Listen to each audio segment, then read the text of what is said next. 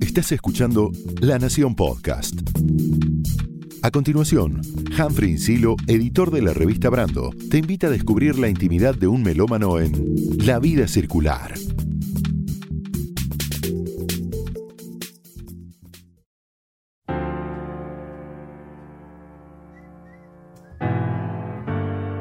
La música eléctrica será en conjunción con la negra.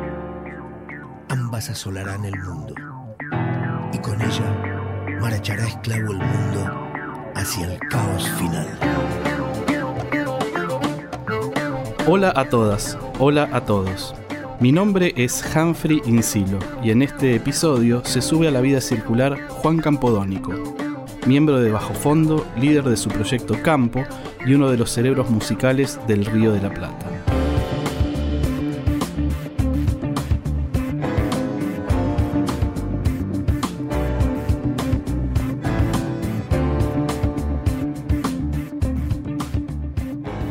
Juan, bienvenido, gracias por subirte a la vida circular. Un gusto, Humphrey, estar charlando contigo. Vamos a arrancar hablando del nuevo disco de Bajo Fondo, el grupo que fundaste junto a Gustavo Santolaya, Luciano Superviel, Martín Ferrés, Javier Casalla, Verónica Loza, Gabriel Casacuberta y Adrián Sosa a comienzos del nuevo milenio.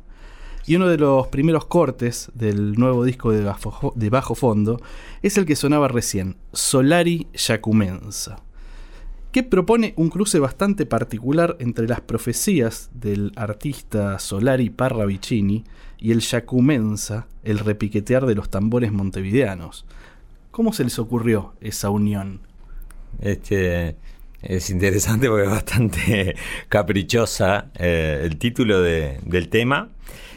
A mí es un tema que me gusta mucho porque es el primer candombe explícito que hace bajo fondo, que siempre tenía muchos ingredientes tanto de música uruguaya como de Argentina, de la región. Pero el candombe estaba por ahí, por atrás, pero nunca habíamos hecho un candombe con tambores.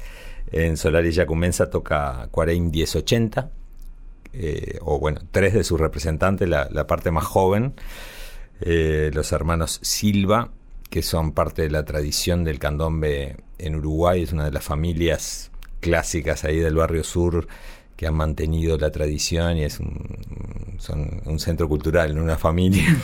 este Y bueno, bien interesante porque los abuelos de estos pibes tocaban con, con Gavioli, ¿no? Con Romeo Gavioli, el tipo que escribió esos temas clásicos como Tamboriles, Tamboriles, Baile de los Morenos, que inclusive después acá en Argentina los hizo Alberto Castillo. bueno, claro. Son temas clásicos de tango candombe, no se sabe ni qué es eso, de música de los años, fines de los 40 de las primeras grabaciones del Río de la Plata. Bueno, eh, Solari ya comienza, eh, abre el disco de bajo fondo. Eh, este disco lo grabamos con cierta urgencia. Teníamos una idea de hacer un disco bastante improvisado, bastante psicodélico. Y esas fueron las dos premisas. Nos juntamos cinco días en Montevideo, en mi estudio, cada uno puso dos temas arriba de la mesa, muy básicos, ¿no? Como unos bocetos así, y dijimos, bueno, improvisemos sobre estas ideas. Y en cinco días se plasmó, por lo menos, el, mapa de lo que es este disco, con todos tocando en el mismo cuarto. Fue una experiencia muy distinta a los otros discos que quizás eran un poco más diseñados en la computadora, ¿no? Este disco fue un disco de, juntarnos a tocar y, improvisar y, y que fluyera.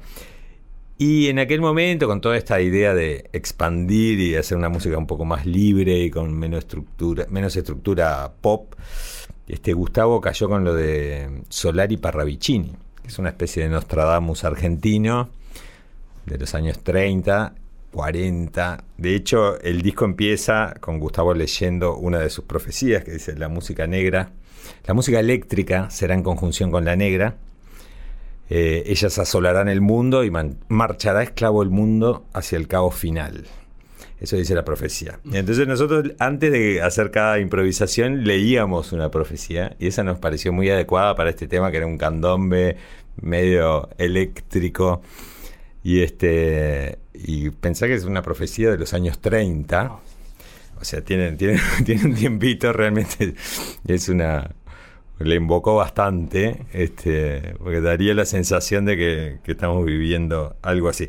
Y Yacumensa, que es la otra parte del título del tema, Solari, Yacumensa, Solari por Solari Parravicini, Yacumensa es una palabra que se usa en el folclore de candombe, que parece que había un tano ahí en el barrio sur, que cuando venían los negros y empezaban a tocar los tambores, decía, uh, Yacumensa con los tambores de nuevo. claro, yo, yo, me acuerdo de Yacumensa, por un lado, a Cheche Santos cantando en las grabaciones de Manolo Guardia, los candombes de vanguardia, cuando dice, Yacumensa el re piquetear. Y por otro lado, eh, en el tambor de Jaime Ross hay una, hay una referencia cuando dice, eh, y los Yacumensa cruzados de brazos, oyendo el repique, quieren salir también. Sí, es una palabra que ya es parte del folclore del barrio sur de Montevideo y de la cultura de candombe.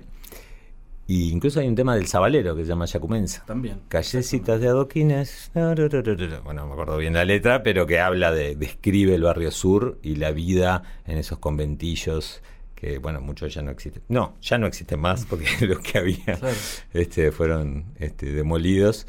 Pero muy linda esa canción yacumensa de Sabalero. Mm. Bajo fondo impulsó el llamado tango electrónico, una movida que encabezaron junto a eh, Gotham Project y luego un montón de, de, proyectos. De hecho, el primer nombre del proyecto era Bajo Fondo Tango Club, pero luego fue mutando. ¿Cómo recordás los orígenes del proyecto y cómo dirías que fue la evolución, digamos, tanto a nivel musical como conceptual hasta hoy? Sí, la, intención que tuvimos con Gustavo Santaolalla de, en la creación de Bajo Fondo, primero fue armar un colectivo de artistas, o sea, un disco, Bajo Fondo Tango Club, no es un disco de bajo fondo la banda, la banda surgió después. Es un disco como un compilado basado en una idea conceptual. Es un disco donde la producción artística es el artista, digamos, y se convocaba gente para que escribiera temas o para que colaborara en temas que estábamos haciendo con Gustavo. Y en ese proceso de hacer el disco nos fuimos encontrando.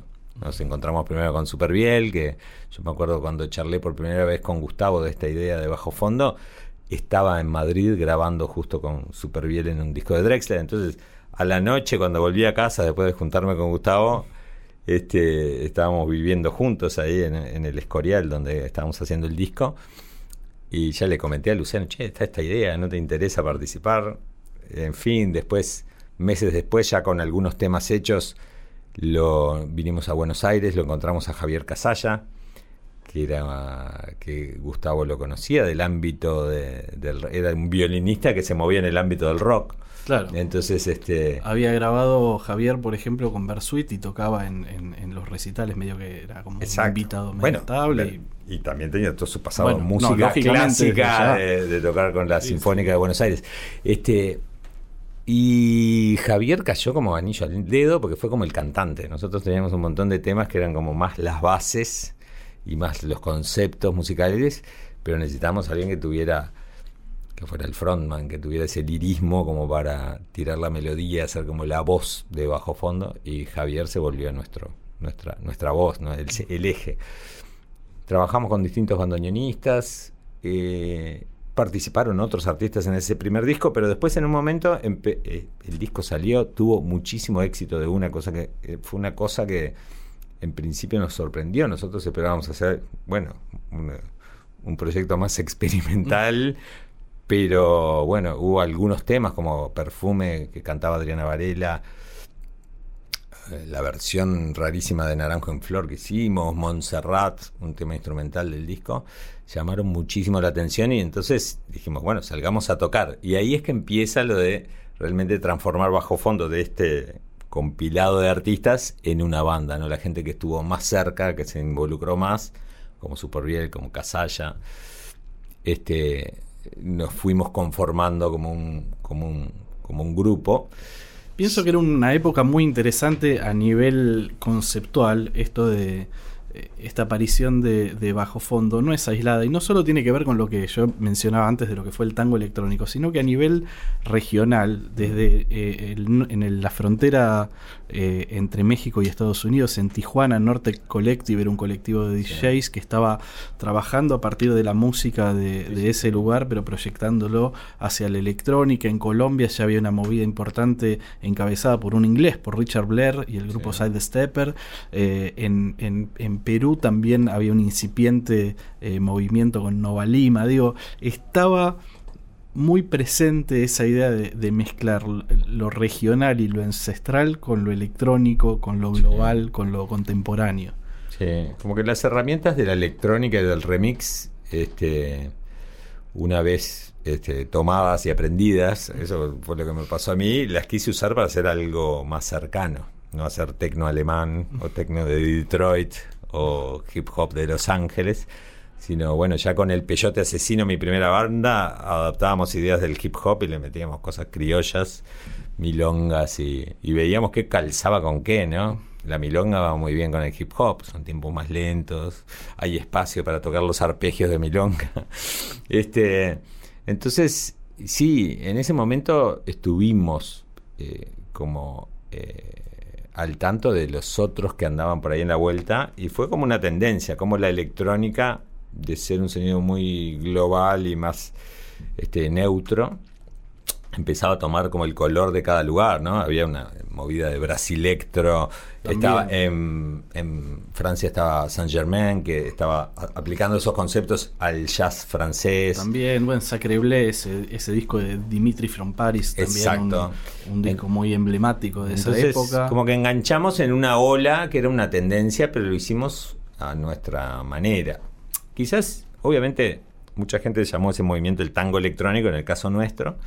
Yo creo que tenía que ver con una movida más amplia y digamos de repente se podía eh, asociar la música bajo fondo con la de Gotham Project. Yo pienso que por más que tenía el tango como leitmotiv en algunas cosas, es muy distinto el como el proceso, digamos, y, el, y la y desde el lugar que está hecha la música de Gotham Project, que es un proyecto quizás un poco más chill out, un poco más este atmosférico que la música de, bajo fondo, que digamos que tiene otros ingredientes, tiene desde el rock al techno a otros eh, gustos un poco más fuertes, digamos, en la ecuación, y al mismo tiempo es música bien sudamericana y con esa cosa un poco más ruda o rústica o desprolija en el buen sentido eh, o más este, vibrante que puede tener eh, Latinoamérica en relación a, lo europeo, ¿no? que quizás está un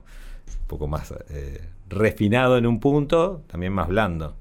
Entonces, este, yo pienso que la, música de bajo fondo, con el tiempo, más allá de que nosotros nos aclaramos de, salirnos del casillero tango electrónico, con el tiempo la gente ya se dio cuenta que realmente era como una manera de abordar la música, era un approach, hacer música estilo bajo fondo, que no es, obviamente tiene del tango y de la música rioplatense, esa es nuestra inspiración, pero tampoco se parece tanto al tango, tampoco a, algo particular, sino que hemos logrado definir un estilo propio.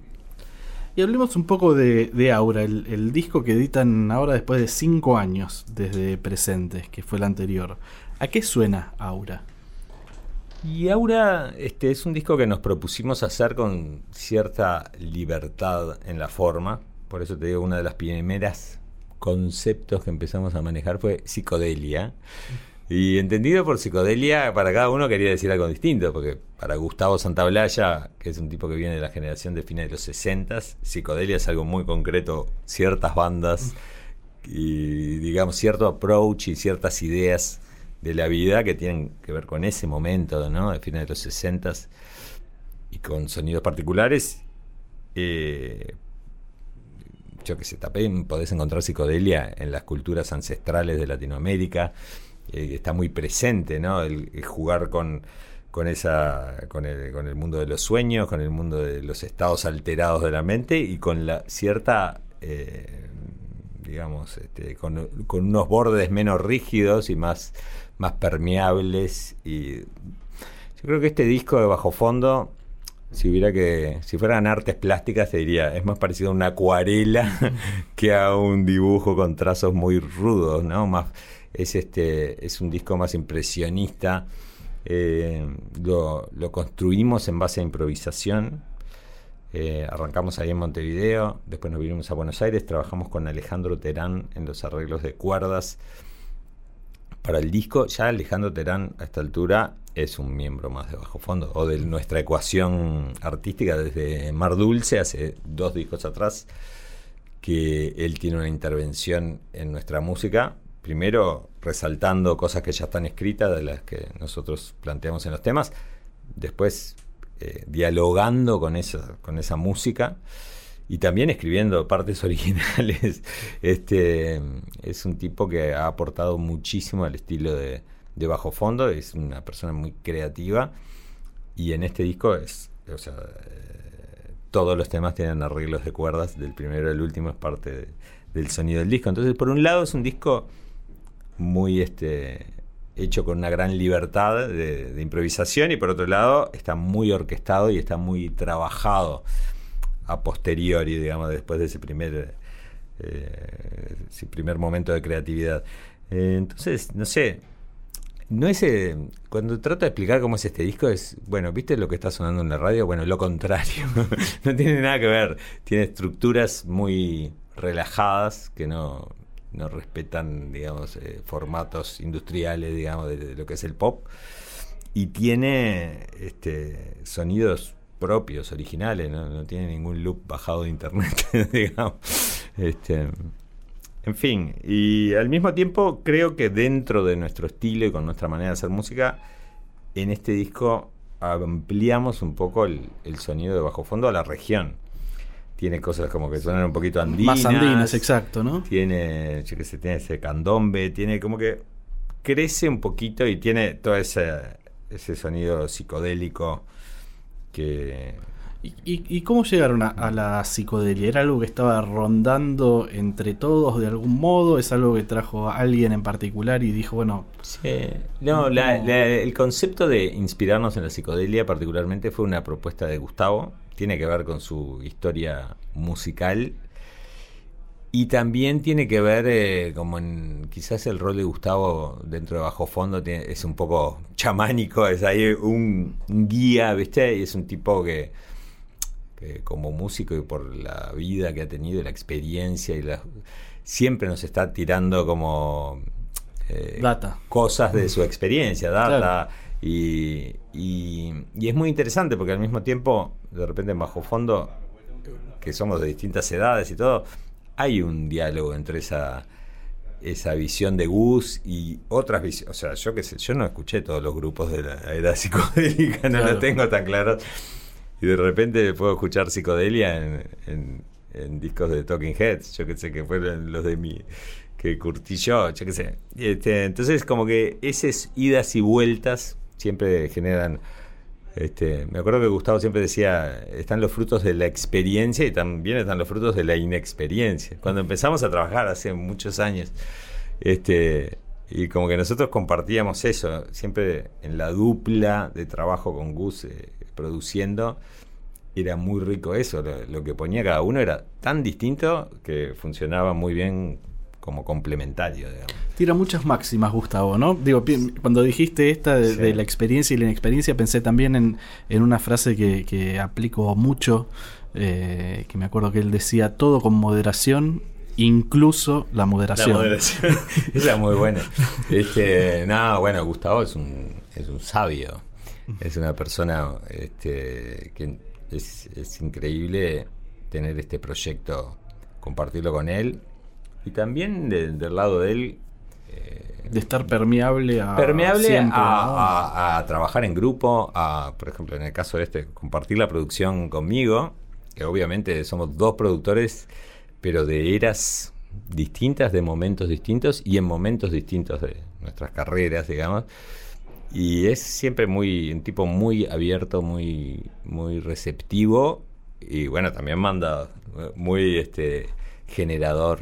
Es, es muy, muy rico el trabajo con él y, siempre es como una, Bajo Fondo es como una buena oportunidad para todos los involucrados de, de juntarnos, de compartir obviamente la música y también la parte personal.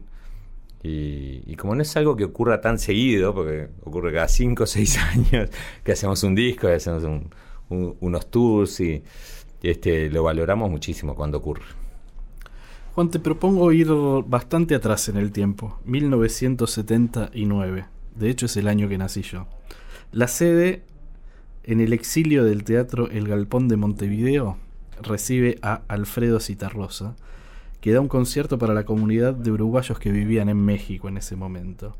Tengo entendido que ese fue el primer recital que viste. ¿Qué, te acordás de ese momento? Este, sí. Bueno, yo me, me crié en la Ciudad de México en el exilio de mis papás, que eran teatristas del, del Teatro del Galpón.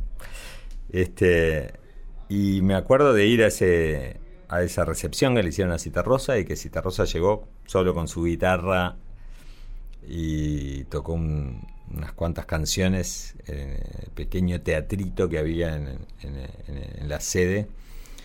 Y ¿En, para- qué, en qué colonia estaba la sede? eso es eh, al sur de Coyoacán. Este, una zona muy, muy linda y el lugar era espe- especialmente lindo. Había sido eh, parte del apoyo que dio México a todos los. de la recepción que dio a. a- que ya era tradición en México desde los republicanos que, que hospedó en, en la época franquista y bueno, cuando ocurrió todo esto de los 70 y las dictaduras de acá del sur, también México abrió los brazos y a- eh, ayudó muchísimo a la gente que estaba allá.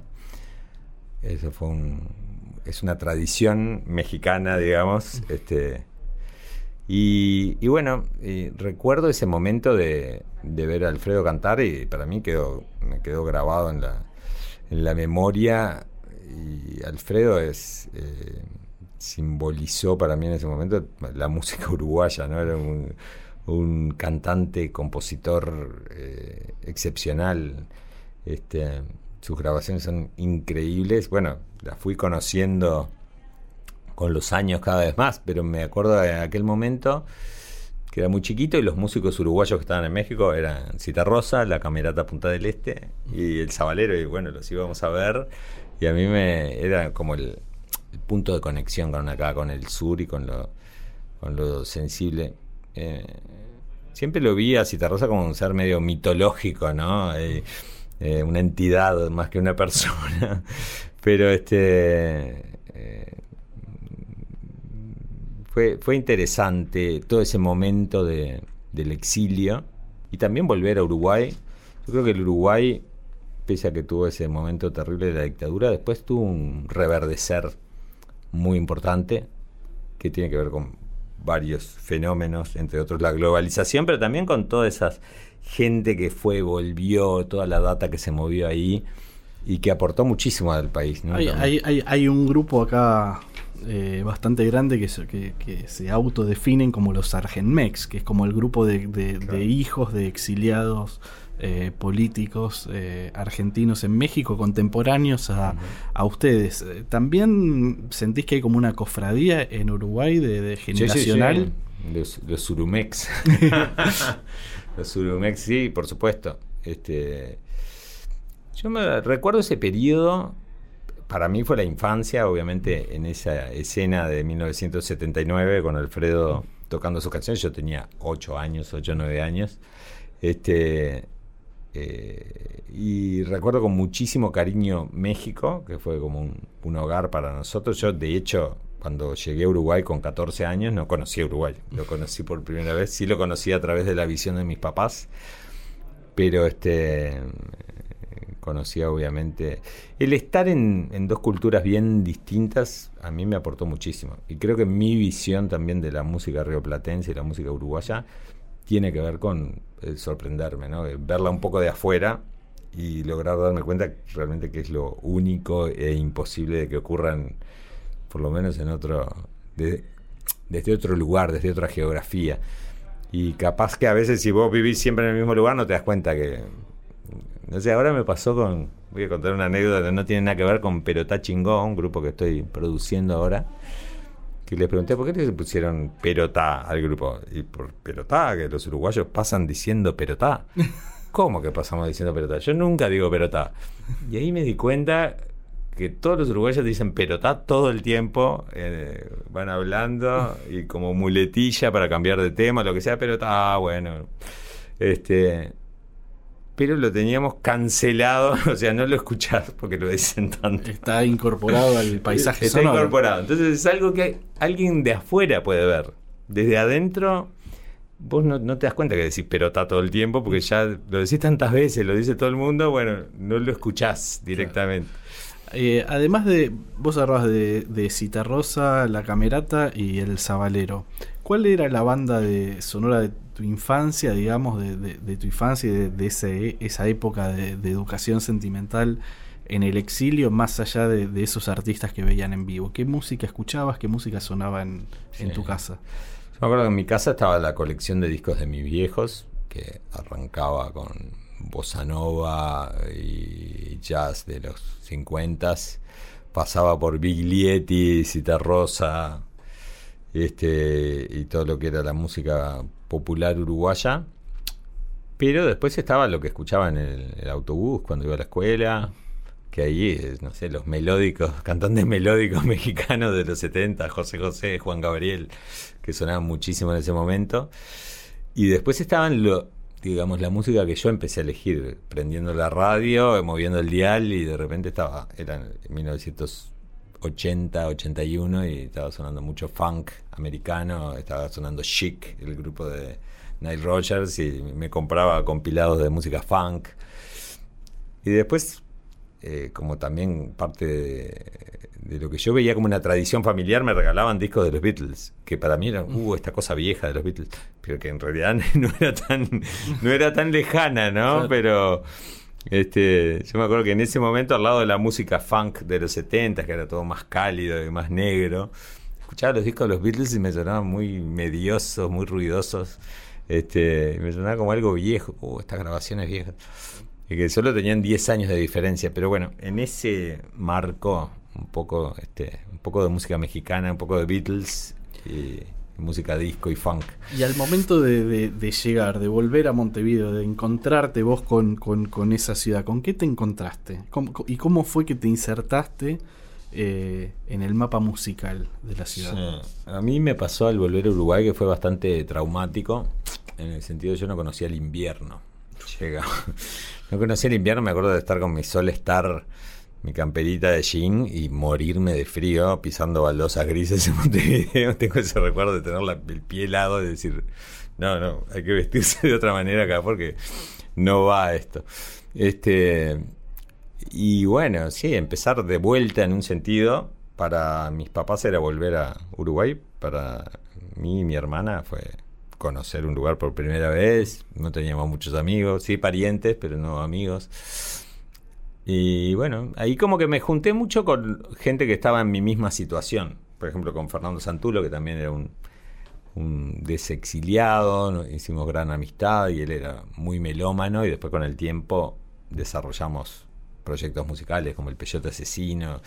Pero sí, la primera impresión de Uruguay en aquel momento, eh, México en los 70 fue un lugar muy próspero económicamente muy lleno de, de buenas ideas y cosas muy potentes, ¿no? Todos los 60, los 70 en México fueron maravillosos, todos esos museos que hay en Chapultepec, todo ese desarrollo cultural de México es como ese periodo 50, 60, 70.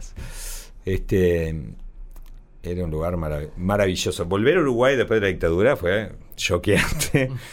Este, tuve que aprender a quererlo. Y la manera de, conectarme fue la música. Me acuerdo de, ir a una feria de, del libro que había ahí en el centro y comprar un cassette de Fernando Cabrera, los primeros discos de Jaime Ross, eh, de cosas del rock uruguayo de aquel momento y empezar a conectarme con el lugar a partir de la música. Este, como que me sirvió de como para empezar a entender y a querer qué era el Uruguay, ¿no? Y aparte de la música uruguaya que es tan particular, digamos, que tiene ese tono este, medio, a veces para alguna gente te puede sonar más monocorde o más de, paleta baja, digamos, si fuera pintura serían tonos pastel, digamos. Este, pero bueno, me, me fue enamorando y ahora vivo en Uruguay desde aquel momento. Es un lugar que, por más que viaje y recorra y trabaje en otros lugares, eh, me encanta vivir ahí. Me parece un lugar muy particular que, que quiero mucho y estoy muy conectado con, con el lugar. Nombrabas recién al peyote asesino, te propongo que escuchemos un toquecito de música. No, no, no puede ser el hombre nuclear si todavía no tenés celular.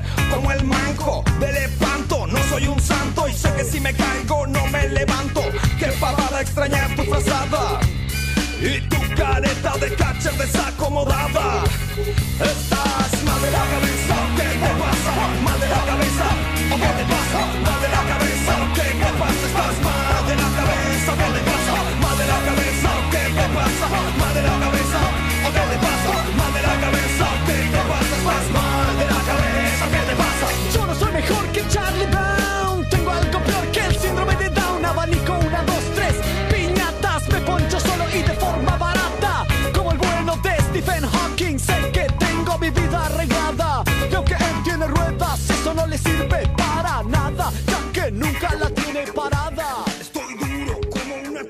Bueno, ahí escuchábamos, yo creo que fue el primer hit del, del Peyote, por lo menos el primero que conocí yo, Mal de la Cabeza, un tema muy emblemático.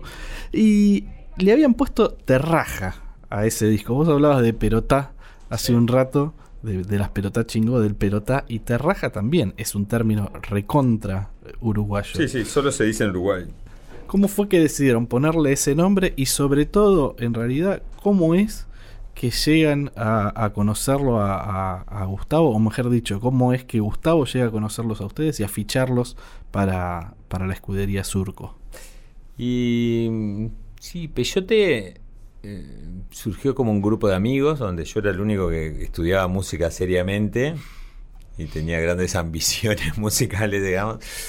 Y se desarrolló rapidísimo, ¿no? Hicimos un disco muy que tuvo ya su repercusión a nivel local. Ese disco, por alguna vía, llegó a oídos de Gustavo Santaolalla. Hay varias historias de cómo llegó. Una es a través de Enrique Lopetegui, un periodista uruguayo que vive en Estados Unidos, que muy amigo de Gustavo. Y otra es a través de Alfonso Carbone, que lo encontró a, Gustavo en alguna vuelta de compañías discográficas. Este, eh, ¿Cómo llegó Gustavo a nuestra vida? Bueno, estábamos ahí con, con esta banda que recién arrancábamos y un día sonó el teléfono de nuestro manager y era Gustavo Santaolalla que nos proponía trabajar juntos. El siguiente momento fue una charla que teníamos con, con un speaker ahí, de un teléfono con speaker y los, los cinco peyotes y del otro lado Gustavo cantándonos nuestras canciones que había escuchado del disco y este y muy entusiasmado y tirándonos data y, conceptos que podían ser interesantes para trabajar y, proponiéndonos trabajar en conjunto. Y después ya la siguiente vez fue conocerlo a Gustavo, que se fue a Montevideo varias veces eh, a ensayar con nosotros en nuestra modesta sala de ensayo en el barrio de Villa Española. y este y bueno, eh, fue increíble entrar eh, profesionalmente en el mundo de la música a través de esa vía. O sea, Y aparte era un momento, era la época de oro del rock latino a nivel continental. Pienso en- en- también en, en- en buena parte de la industria enfocada hacia eso, en MTV Sí. latino haciendo Sí, sí, sí. eh, rotar los videos y los grupos y la música y la data en, todo el continente, ¿no? Para nosotros fue como muy raro y- e increíble luego de preparar este disco con Gustavo, ir a Los Ángeles, estar dos meses grabando en estudios. Estuvimos grabando en Canam, que era un estudio que había grabado Michael Jackson, que había tenido Dr. Dre rentado durante cuatro años para el sello Death Row. En ese mismo estudio, este, cuando terminó Death Row ahí en mitad de los noventas, a los meses cayó el peyote grabar su disco. este, era muy increíble, ¿no? Este, esa posibilidad. Y también luego que salió el disco fueron de las primeras cosas, yo que sé, de, de Uruguay que salían en MTV, ¿no? El video de Mal de la Cabeza, el video de Cable Pelado, que fue nuestro segundo corte. El Peyote llamó muchísimo la atención, estaba como, era un momento donde estaba todo el, foco de la industria musical puesta en, en- en expandirse hacia esta región y en internacionalizar, digamos, algunas cosas. Y, y bueno, y también la posibilidad de trabajar con Gustavo, para mí en lo personal como que me, me interesaba muchísimo la grabación, la producción, los arreglos. Y poder trabajar, de repente estaba trabajando con un tipo que un grosso de eso, con ingenieros de sonido en Estados Unidos como Tony Peluso, que eran unos capos. Y para mí fue como, uh, es, es una beca para estudiar este, lo que me interesa, que me dio la vida, ¿no? Este, fue muy sorprendente. A partir de que rápidamente el peyote, como era una cosa tan intensa a nivel musical y personal, se, nos disolvimos, pero inmediatamente a mí me quedó como esa esas ganas de también producir discos, de producir grabaciones, de la grabación como forma de arte, con la profundidad que se puede hacer, que es una cosa que, que ya me interesaba, que ya había investigado y leído de productores grosos, George Martin, eh, Brian Eno, pero que trabajando con Gustavo Santaolalla también tuve como una experiencia de primera mano con un tipo muy muy metido y muy profundo en su approach a la producción musical, que se puede hacer también de una manera más mecánica o se puede hacer de una manera más artística, ¿no? Obviamente eh, Santaolalla es un tipo que lo encara de un punto de vista muy artístico y muy profundo, entonces eso me inspiró muchísimo para después eh, convertirme yo en productor de otros también. Bueno, vamos a contarle a nuestros oyentes que sobre la mesa de aquí del estudio de la Nación Podcast hay una pila alta, muy alta, no sé, serán unos 20 discos o más, todos ellos firmados por vos como productor. ¿Sentís que hay algo que los unifique? Eh, bueno, no sé si yo tengo que contestar esa pregunta. Sí, yo soy. Yo escucho esos discos y me escucho. Escucho mi, mi- muchas ideas, algunas cosas musicales concretas. Depende de, de qué disco sea. Por ejemplo, en Bajo Fondo la producción propone, propone la composición, ¿no? Entonces en Bajo Fondo es el productor como compositor. No es así en, yo qué sé, por ejemplo, un disco que veo ahí de Jorge Drexler Eco, donde el compositor es Jorge Drexler y el cantante, pero la reglística, la producción, cómo están vestidas cada canción, es el sonido en sí mismo, que aparte Eco de Jorge Drexler es uno de los discos de los que yo hice que me gusta más cómo suena. No puedo creer cómo hicimos esa grabación tan buena. Eh, es bastante sorprendente. Y, y es un disco que, en que cada canción es un universo. Por más que tiene un, hilo conductor a nivel sonoro también. Pero son canciones buenísimas que cada uno tiene su, su atmósfera, su punto. Y, eh, realmente es un trabajo precioso. Lo hicimos la mitad en, en Montevideo, la mitad en, en Madrid, o sea, toda la parte de grabación. Alquilamos un viejo estudio de Montevideo que se llama Sondor, muy grande. Sí, sí, yo estuve en esa, en esa grabación que estaba el percusionista brasileño Eh, Marco Susano. Marco Susano, exacto. Exacto, la, la base rítmica era eh, Martín Ibarburo, que es un fino y toca muy delicado y muy preciso y muy, y muy minimalista. Y Susano era la exuberancia de sonidos rarísimos, eh, de percusión arriba. Eh, Bueno, Sondor, claro, un, un- un estudio con una historia para, para los oyentes que, estudio- que les escuche, que les interesa la, la, la- la música popular uruguaya. Por ejemplo, se grabó ahí Mateo y Trasante, ¿no? De hecho, hay una foto muy emblemática de, Ma- de Mateo ahí. Bueno, hay tantísimos discos, ¿no? Que es, como, Sí, es- como es el guion en- estudio más como- viejo. Como guion en Buenos Aires. exactamente, exactamente. Bueno, y, y- y vos hablabas de eco, pero yo quiero que escuchemos un fragmento ahora de un tema de Frontera, el disco de Jorge Drexler, que a mi entender te puso en un estatus distinto eh, como productor y luego también creo que proyectó muchísimo la obra de, de Jorge, pero que aparte es un tema que tiene que ver con el tema que escuchábamos al principio de este episodio con Solari y Yacumensa, porque es Memoria del Cuero. Candombe prisionero. En la memoria del prisionero duerme el candombe esperando el cuero. Curando el miedo y el mareo, curando el golpe del carcelero. Viene tocando, viene tocando,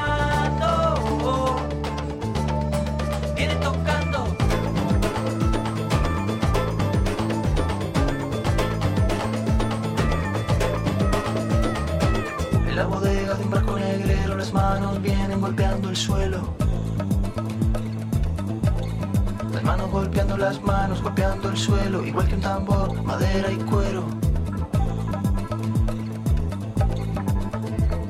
Los días pasan y solo queda en la oscuridad memoria del cuero. Bueno, escuchábamos recién, eso, esos eran los tambores del Lobo, del Lobo Núñez. El Lobo ¿no? Núñez, sí, con el cual grabamos eh, en Frontera. Frontera, vos dijiste que eh, fue un, un disco que me posicionó como productor. Eh, yo creo que es el disco que me inventó como productor.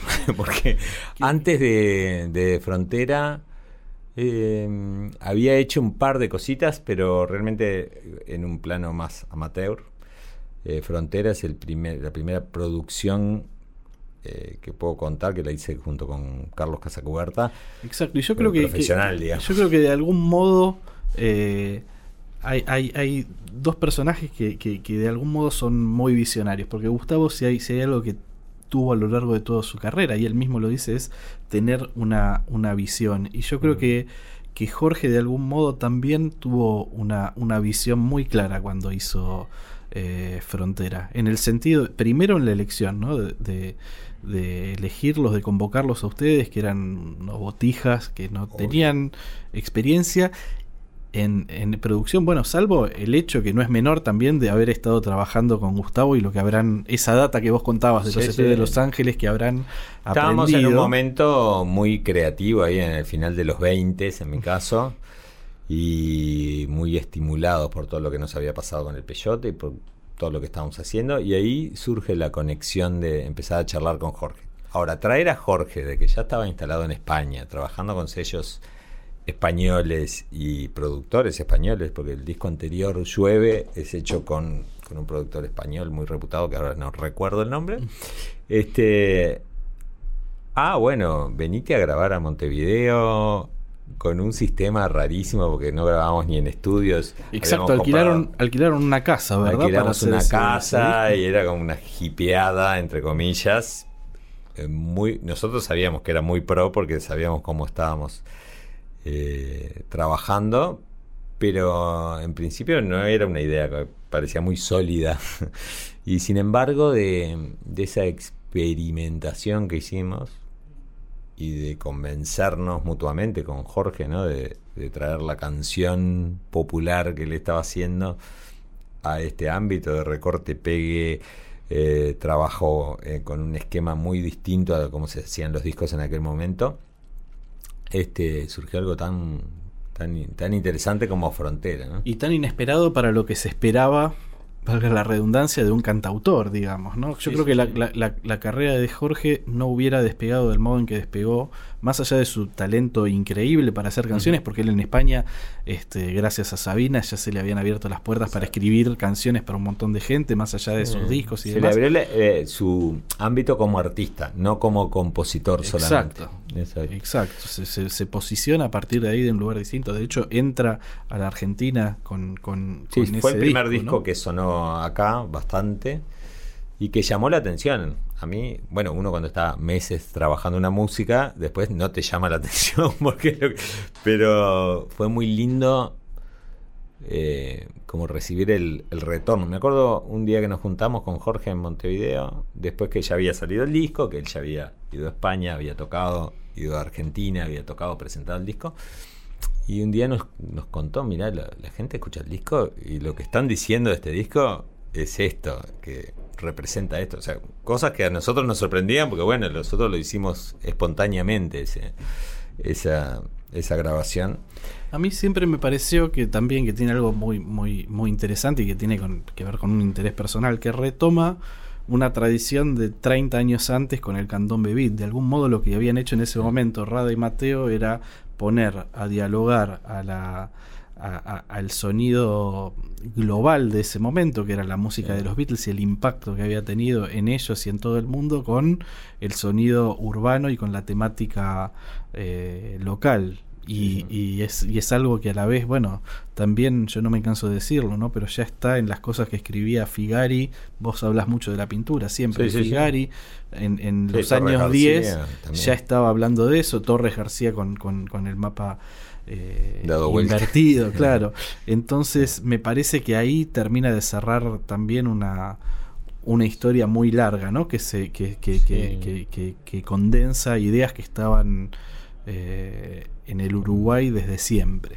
Sí, es curioso ese fenómeno, es muy uruguayo. El Uruguay es bastante universalista en el sentido de que hay unas dosis de inmigración histórica de, muchas partes. Hay franceses, polacos, este, españoles, italianos, ingleses. Y sin embargo, siempre hubo como una fijación con el tratar de definirse y tratar de, de- encontrar una identidad propia. Creo que por la propia falta en un principio de, de esa identidad y de construirla y hacer hincapié en eso y o sea como poder ser universal y al mismo tiempo somos nosotros somos poquitos y ese esa porfiadez diría yo que es muy uruguaya que tiene partes buenas partes malas tiene una parte como de conservadurismo por un lado pero también tiene una parte de preservación y de unas, unos valores, una, ética ahí que está, está muy buena también. Este, como que eso ha formado mm, y ha dado frutos interesantes en diversos ámbitos. En la música, a mí eh, siempre me, ese approach, me, esa manera de acercarse a, plantear música como bien al día y bien local también, siempre me pareció muy valioso. Me pareció que, era más mucho más rico que copiar lo que estuviera de moda, que te, que te de la metrópoli de moda. Y este pero bueno, eso en Uruguay es no es una no es un caso aislado, es parte de un, De una de un tradición. código, de una tradición. sí. Ya sabemos todo lo que pasó con la carrera de Jorge a, a- a partir de, de ese disco. Y más o menos para la época que salía Frontera, te llaman unos pibes con un nombre bastante raro para que produzcas su primer disco. No te va a gustar. ¿Vos te imaginabas que cuando hicieron Solo de Noche no te va a gustar y va a tener la proyección y la masividad que tienen hoy? Yo le- creo que la primera vez que escuché No te va a gustar dije, "Es- les va a ir muy bien a esta gente. Porque me di cuenta que como que tocaba unos puntos de, de la música popular y lo hacía de una manera muy buena y la voz de Emiliano es encantadora. Que no es poca cosa en esto, en este asunto de la música popular.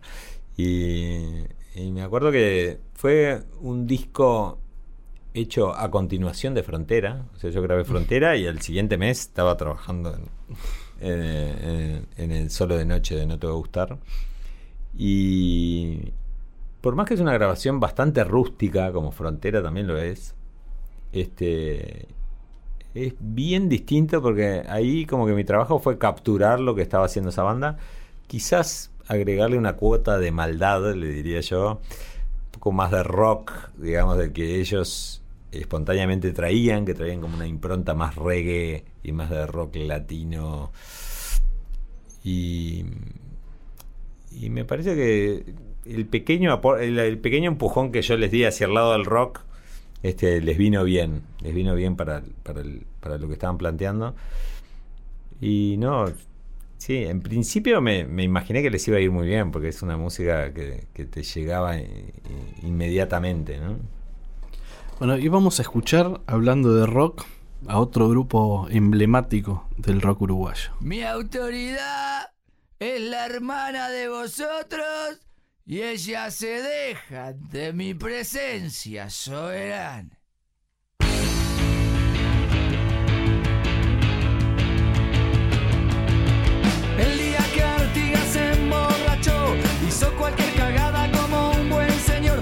como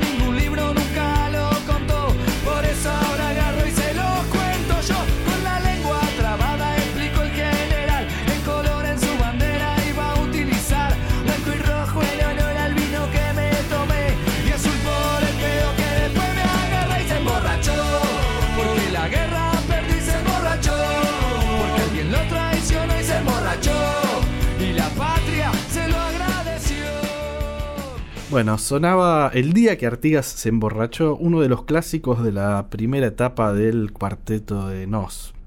Hablo de la primera etapa porque yo creo que podríamos hablar de un AJC DJC, un antes de Juan Campodónico, después de Juan Campodónico en la historia del grupo. Y el disco ese es, es un, un- grandes éxitos regrabados que fue parte de una obsesión tuya, me parece que de algún modo, y que fue también el, puntapié inicial para un cambio de sonido, que bueno, con Raro, el disco de 2006, le dio un vuelco enorme a la carrera del grupo y una proyección internacional que para muchos eh, podía ser impensada, pero que para vos, intuyo, en realidad formaba hasta parte de un plan. Vos sabés que no. Yo, este, cuando hicimos Raro, yo me acuerdo que eh, grabamos el Grandes Éxitos. Yo escuchaba el cuarteto desde que era un pibe. Los iba a ver con 15 años, tocaban en pequeños teatritos de Montevideo. Me encantaba, era como creativo, lúdico. Era un grupo que. Era rock también al mismo tiempo, era un rock artístico, performático. Y siempre me había gustado. Después, con el pasar de los años, en un momento me di cuenta, bueno, pues sus discos no son tan buenos, no suenan tan bien, capaz que hay algo para hacer y coincidió con que ellos me buscaron a partir de las cosas que yo estaba produciendo. Mm, Nos pusimos a trabajar en ese grandes éxitos regrabado, es decir, bueno, aquellas grabaciones clásicas hagámoslas bien y esto con esto lo vamos a romper. Salimos con ese disco a venderlo al mundo y a nadie le interesó. Eran canciones de otro momento. Y en parte también de, quizás demasiado conectadas con un código y con una uruguayés. Sí, sí, en Uruguay gustó mucho, pero yo pensé que con ese disco íbamos a venir a Argentina, Colombia, yo qué sé. Y no, no pasó. Y cuando grabamos Raro, uff, bueno, hagamos otro disco. Eh, hici- hicimos Raro, es un disco que yo quiero muchísimo, pero cuando lo terminamos yo tenía cero expectativa de que pasara nada con ese disco, porque venía del caso anterior, de que hicimos el mejor esfuerzo y no pasó nada. Entonces, este, bueno, se terminó el disco, no sé qué, me voy de gira con Bajo Fondo, estoy en Madrid y me encuentro con Julieta Venegas y dice, escuché un grupo uruguayo que es excelente, se llama El Cuarteto de Nos. Tiene un disco nuevo que es muy bueno. Le digo, sí, lo produje yo. Ah, no se lo habías dado vos No, el disco, no. Julieta. Y entonces ahí me di cuenta que algo estaba pasando. A veces cuando la música conecta y no sé, eh, no sé explicar el fenómeno metafísico que ocurre, eh, todas las cosas pasan, todas las puertas se abren. Ese disco tiene ese, ese don. Este, en muy poco tiempo todo el mundo estaba hablando de esa, de esa grabación, de esas canciones. Y, y no por, un, por una estrategia ni por una movida de ningún sello, ni era espontáneamente por, por lo que la propia música, lo que estaba puesta ahí en, en- Y nada, fue un disco que salió perfecto, o sea, es un- son grabaciones hermosas, los videoclips del disco son preciosos, los temas, las letras, las temáticas, este, realmente aportaban muchísimo. Es, yo creo que uno de los mejores discos del cuarteto de Nos de su historia. Ta, tuve la suerte de producirlo, aportar a que, a que suene muy bien, a que la banda, eh, digamos, dentro de lo que se proponía, llegara a, las ideas que, que manejamos. Ta, es un disco que me, me gusta muchísimo. También me gusta mucho Bipolar, que es el siguiente, que no fue tan querido, tan popular, era como más complicado, con más arreglos, un sonido un poco más sofisticado.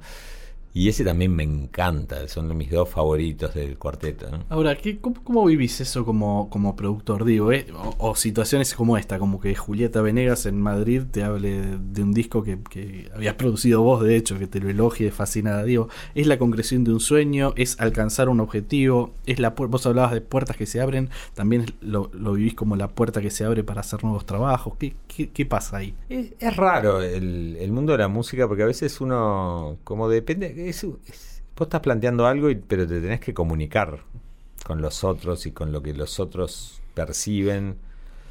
Entonces, a veces corres el riesgo de, cuando te va muy bien varias veces, como de buscar que te vaya bien.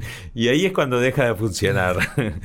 o sea, el día que vos empezás a buscar Bueno, pero hice este disco y fue increíble la gente cómo conectó con esto, cómo fu- no es, eso es como el, segundo paso, cómo funciona. Pero ¿por qué funciona? Porque hay un montón de energía puesta y de ideas musicales y del trabajo, de lo que lleva a hacer una grabación, eh, lleva a plantear la música. Hacer discos también no es solo la grabación, es terminar los temas, darle una forma, darle una estética, eh, terminar de pulir eso en un artista, lo que el mismo artista piensa sobre sí mismo, sobre lo que debería ser. Es un trabajo muy integral. Y ese es el asunto, la respuesta que reciba eso después va a estar en sintonía con, con lo que haya pasado antes. Entonces, de grandes momentos, grandes descubrimientos, grandes experiencias, después vuelve, vuelve algo muy rico. Pero a veces uno se ve tentado de, uh, me fue tan bien con esto que, eh, como de hacer eh, una grabación o una- un planteo artístico buscando una respuesta. Y ahí es que cuando siempre falla, yo creo que eh, tanto el primer disco de Bajo Fondo, que fue un, éxito increíble, como el disco Raro, como el disco Frontera, son discos que no están hechos con una estrategia, están hechos con una búsqueda en la música, ¿no? Como una y la música tiene un- un poder en sí mismo, digamos, es una entidad separada de uno. Y a mí me pasa eso cuando después alguien viene tiempo después y te dice, uh, este tema, el mareo que cantó Cerati, que para mí es tan importante porque en mi vida sin, tiene esta importancia. Y yo lo veo a veces como algo externo, ¿no? Como que la música tiene su... Ya, o sea, no sé cómo pude hacer todo ese trabajo. No sé cómo pude hacer eh, escribir el mareo con Santuro. O sea, sí sé que lo hice, no sé cómo lo hice. Y ahí también hay una cuota de ponerse un poco en el rol de, de un medium, o sea, en el sentido de que no es enteramente tu responsabilidad. Vos te tomaste el trabajo de poner todo eso ahí, pero el por qué eso tiene ese poder de, de conectar y de- con la sensibilidad de la gente y todo, te trasciende completamente. Entonces, este no me sorprende, me gusta sí que, venga alguien y te, elogie la música en la que vos tuviste que ver, pero pienso que, que, que es algo propio de la música que hiciste que te trasciende a vos. Tiene que ver con muchas personas que estuvieron involucradas. Quizás mi rol en la música es juntar las piezas, ¿no? El, el ingeniero de sonido con el cantautor, con el eh, baterista y hacer que todo eso funcione bien. Y, y- y tengo un detalle también, porque vos hablabas de la estética y el cuarteto cambió muchas cosas desde ese momento. Yo fui muy, muy fan de ellos, la verdad. A fines de los 90 fui a verlos mucho. Iba a verlos a Unión y Benevolenza. Claro, Eh, sí, sí, el claro. sótano éramos 150, 200 como mucho. Y una característica de Roberto es que siempre tocaba de chomba. Quizás te parezca un detalle frívolo, pero aparte yo tengo un tema medio personal con la chomba. Me parece la prenda más anti-rocker que puede haber. Y era muy loco, era muy raro, porque él era el frontman de una banda políticamente incorrecta, irreverente, pero que salía a cantar esos delirios con una Lacoste adentro del pantalón. ¿Vos tuviste algo que ver con ese cambio estético del grupo? Eh, ¿No te referís a cómo se ven ellos? Yo me acuerdo que con el cuarteto un ejercicio que empezamos a hacer era escuchar discos juntos. No recomendar No, no, no, pero de, de- de- Pero bueno, viene con todo. Viene que si nos pusimos a escuchar The Hypes en aquel momento, y mira cómo se viste The Hypes, o como. Este, o la. Digamos, para mí no hay buenos discos con tapas malas. Las tapas de los discos, las fotos. Es como. eh, Uno es un artista en todas las dimensiones de, lo que está planteando, no solamente eh, tocando, cantando o grabando. Es este, también en, cómo te ves y en lo que transmitís. Y bueno, yo creo que parte del personaje de Roberto es este nerd ingeniero de sistemas que escribe canciones de rock y esa Dr. Jekyll y Mr. Hyde es parte del encanto que tiene. Muchas de sus canciones están escritas en el Excel, te puedo decir, y con recursos este, ingenieriles este, de cómo están. O sea que hay una, hay, hay una chomba también en la, en la composición de. ¿no? Que es una parte muy formal o más formal Y después está el otro lado, ¿no? Está la guitarra eléctrica, la distorsión, el pelo largo y el... Y yo creo que y ambos, ambas, ambas cosas terminan de armar lo que es el, el- la composición y la música de- del cuarteto, ¿no? Me gustaría que profundicemos un, un poco más en el trabajo del, del productor porque siento que excede un poco lo que vos decías, ¿no? El trabajo puntual dentro del estudio. Y muchas veces creo que tiene que ver con proyectar eh, ese disco hacia los shows en vivo y un trabajo hacia mediano y largo plazo, más allá del resultado artístico concreto de ese puñado de canciones este, englobadas en el disco, ¿no? Sí, yo creo que eh, siempre me repito y le repito a la gente con la que trabajo es yo voy a hacer lo que haga falta para que esto esté bueno, sea coherente, comunique, sea un proyecto exitoso, pero no en el sentido de éxito en cantidad de, de gente, éxito en que lograr lo que te proponías, o sea que lleguemos a donde nos a lo que nos propongamos. Entonces, el productor es un comodín.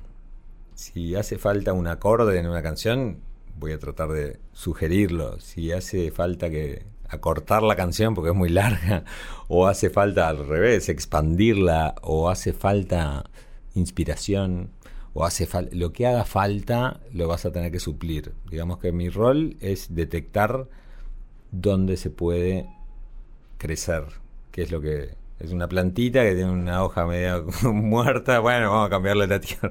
No, es como qué eh, cuáles son los elementos que se necesitan para desarrollar esa música a su máximo potencial expresivo, sobre todo. Este, y eso te lleva a hacer diversas cosas. De repente, con un artista tenés que buscar inspiración. De repente alguien necesita, bueno, pero escuchá esto otro, escuchá, ay, ¿qué te pareció? Intercambiar desde ese lado, como si fuera un amigo con el cual estás compartiendo música y, charlando de música. Y en ese ida y vuelta aparecen ideas, bases, un código de, de cómo abordar la grabación que estás haciendo. Y otras veces es pulir nada más, algo está muy bien y lo que necesitas es eh, que se vea mejor, pasarle el trapito, que brille un poquito más y trabajar con buenos técnicos y, y saber qué, cuál es el ingeniero de mastering que más adecuado para un tipo de música. No sé, tiene como varios, para mí cada disco que he producido ha sido como también un aprendizaje porque ha sido distinto. El, proceso y las cosas que yo he podido aportar.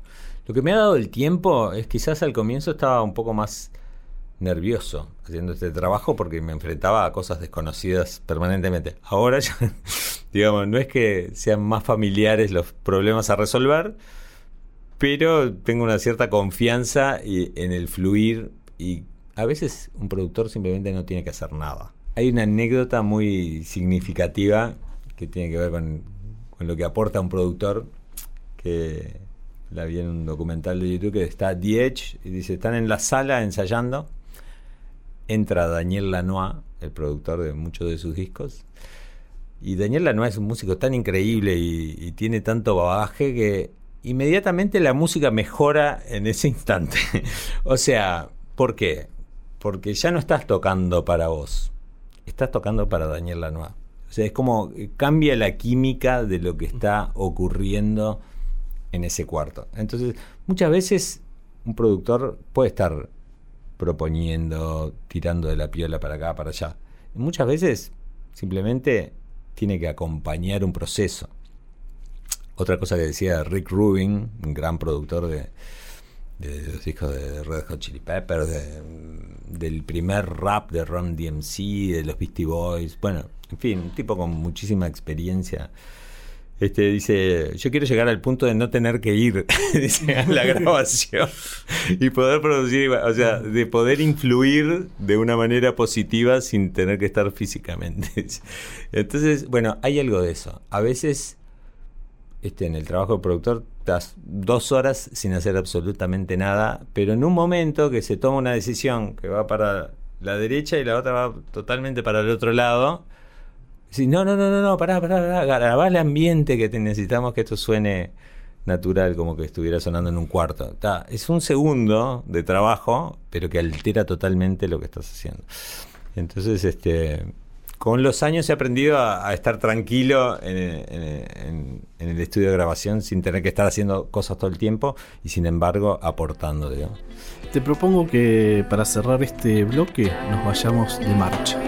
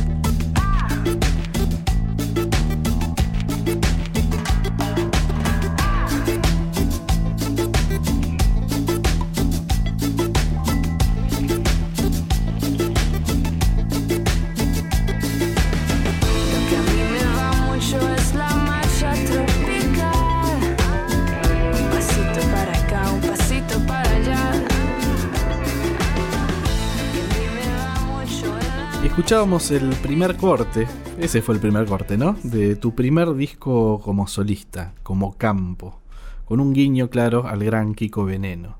Ahora, ¿cómo es para un productor ponerse al frente de su proyecto? Sí, bueno, el disco Campo eh, es un disco que quiero muchísimo. Es un disco que, eh, pese a que lo produjimos, lo produje con Gustavo Santablaya, lo grabamos en Los Ángeles con Joe Chicarelli, un ingeniero de sonido increíble. Este, después cuando lo lanzamos lo hicimos de la manera más independiente y más este eh, como que pusimos tanto en la, la generación de campo del disco que después este eh, un poco lo dejamos un poco en banda en la, en la en cómo comunicarlo en la promo pero es un disco valiosísimo eh, a mí me gustó. Yo no, siento que esté tan al frente del proyecto. Sigue siendo un proyecto compartido. Sí, obviamente, eh, tomé algunas decisiones de hacia dónde explorar. Es un disco que explora ahí en, en ritmos muy latinos que yo nunca me había metido, como, no sé, tiene como una especie de cha-cha-cha en 1987, tiene una cumbia jazzística, un invento raro en la marcha tropical. Que dicho sea de paso, sí, la frase de la marcha tropical es de Kiko Veneno y de hecho hablé con Kiko para pedirle permiso para... Le digo, bueno, ¿querés re- registramos el tema juntos? Dice, no, usalo nomás, tranquilo. Bueno, qué buena Este, onda, Con Kiko. esa sabiduría de, de- de- de tipo veterano de este, de este asunto. Y, y bueno, Kiko tiene esas frases, ¿no? Que es como muy...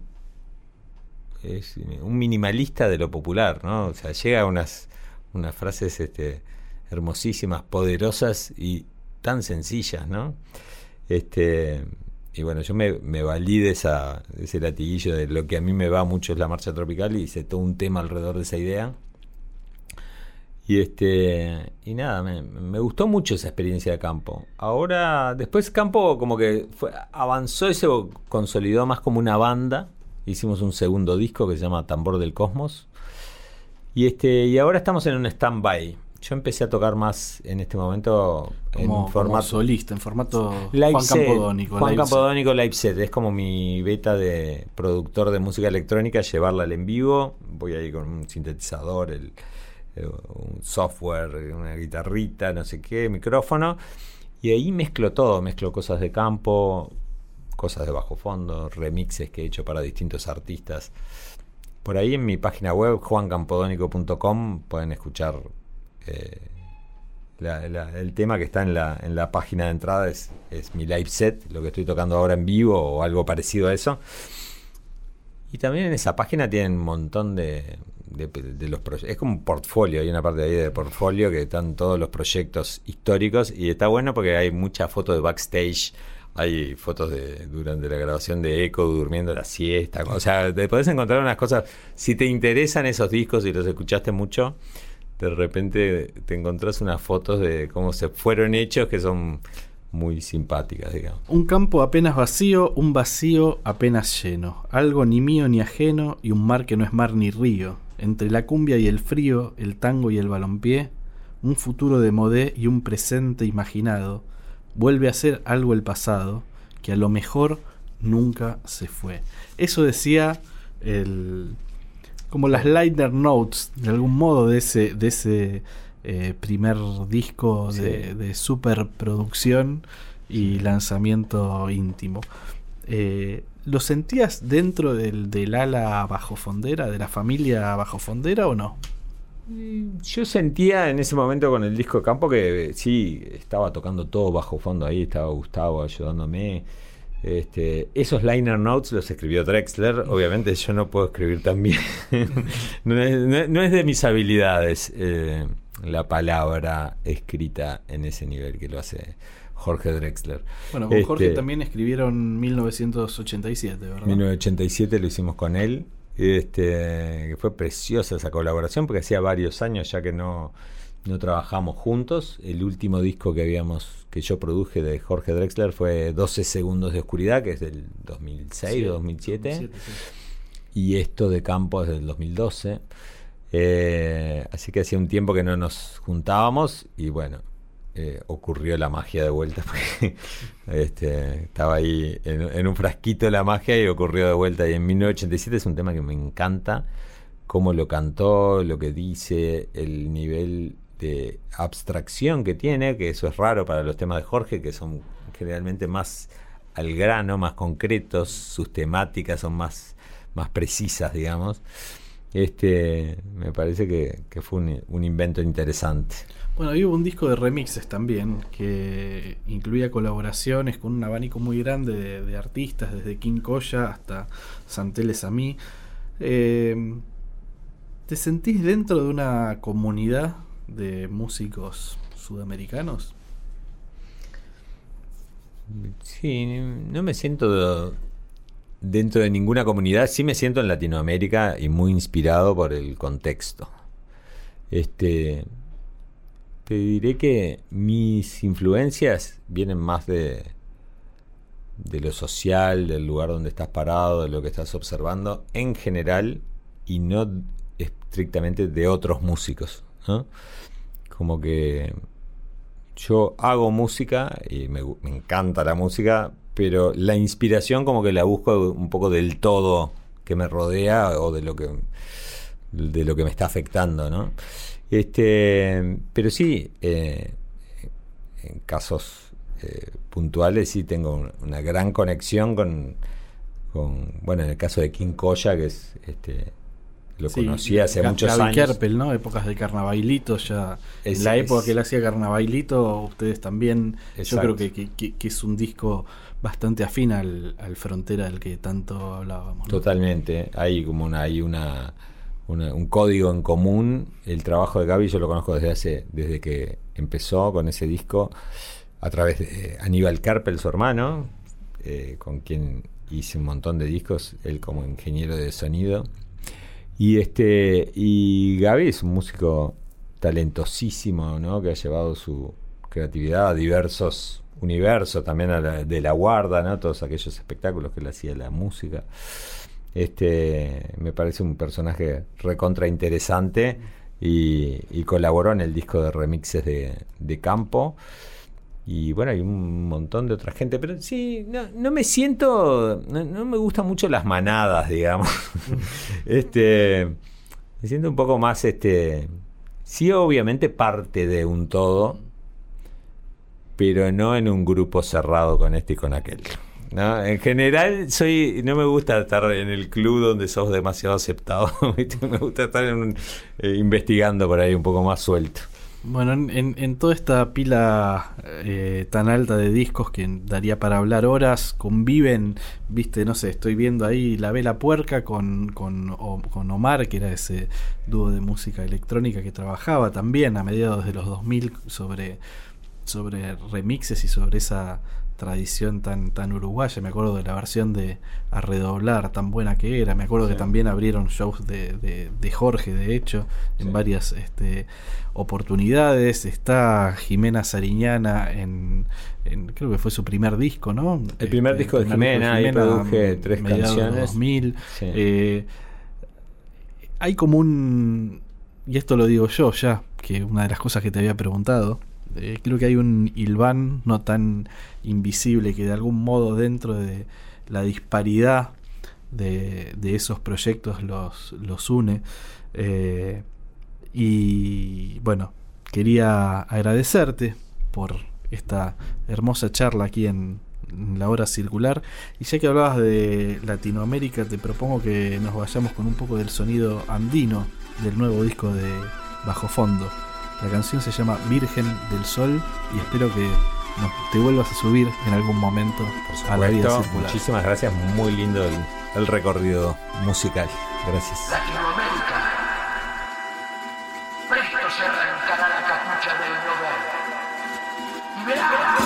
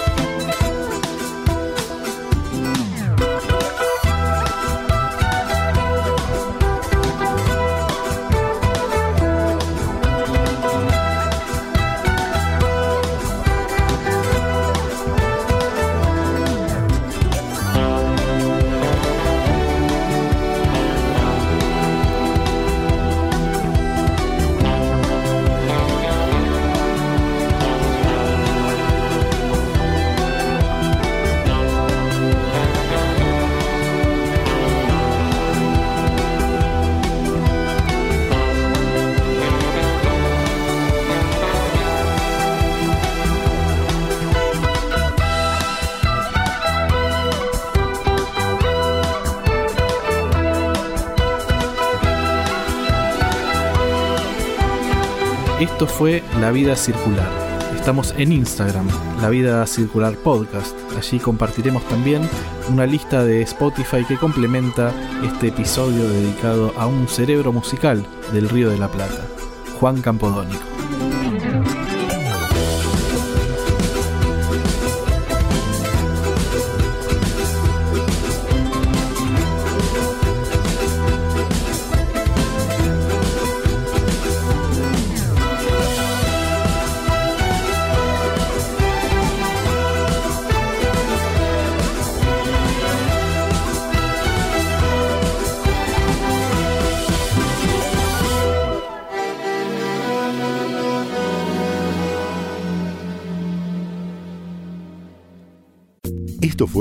La Vida Circular, un podcast exclusivo de La Nación. Escucha todos los programas de La Nación Podcast en www.lanacion.com.ar. Suscríbete para no perderte ningún episodio. Estamos en Spotify, Apple Podcast, Google Podcast y en tu reproductor de podcast favorito. Seguí escuchando La Nación Podcast.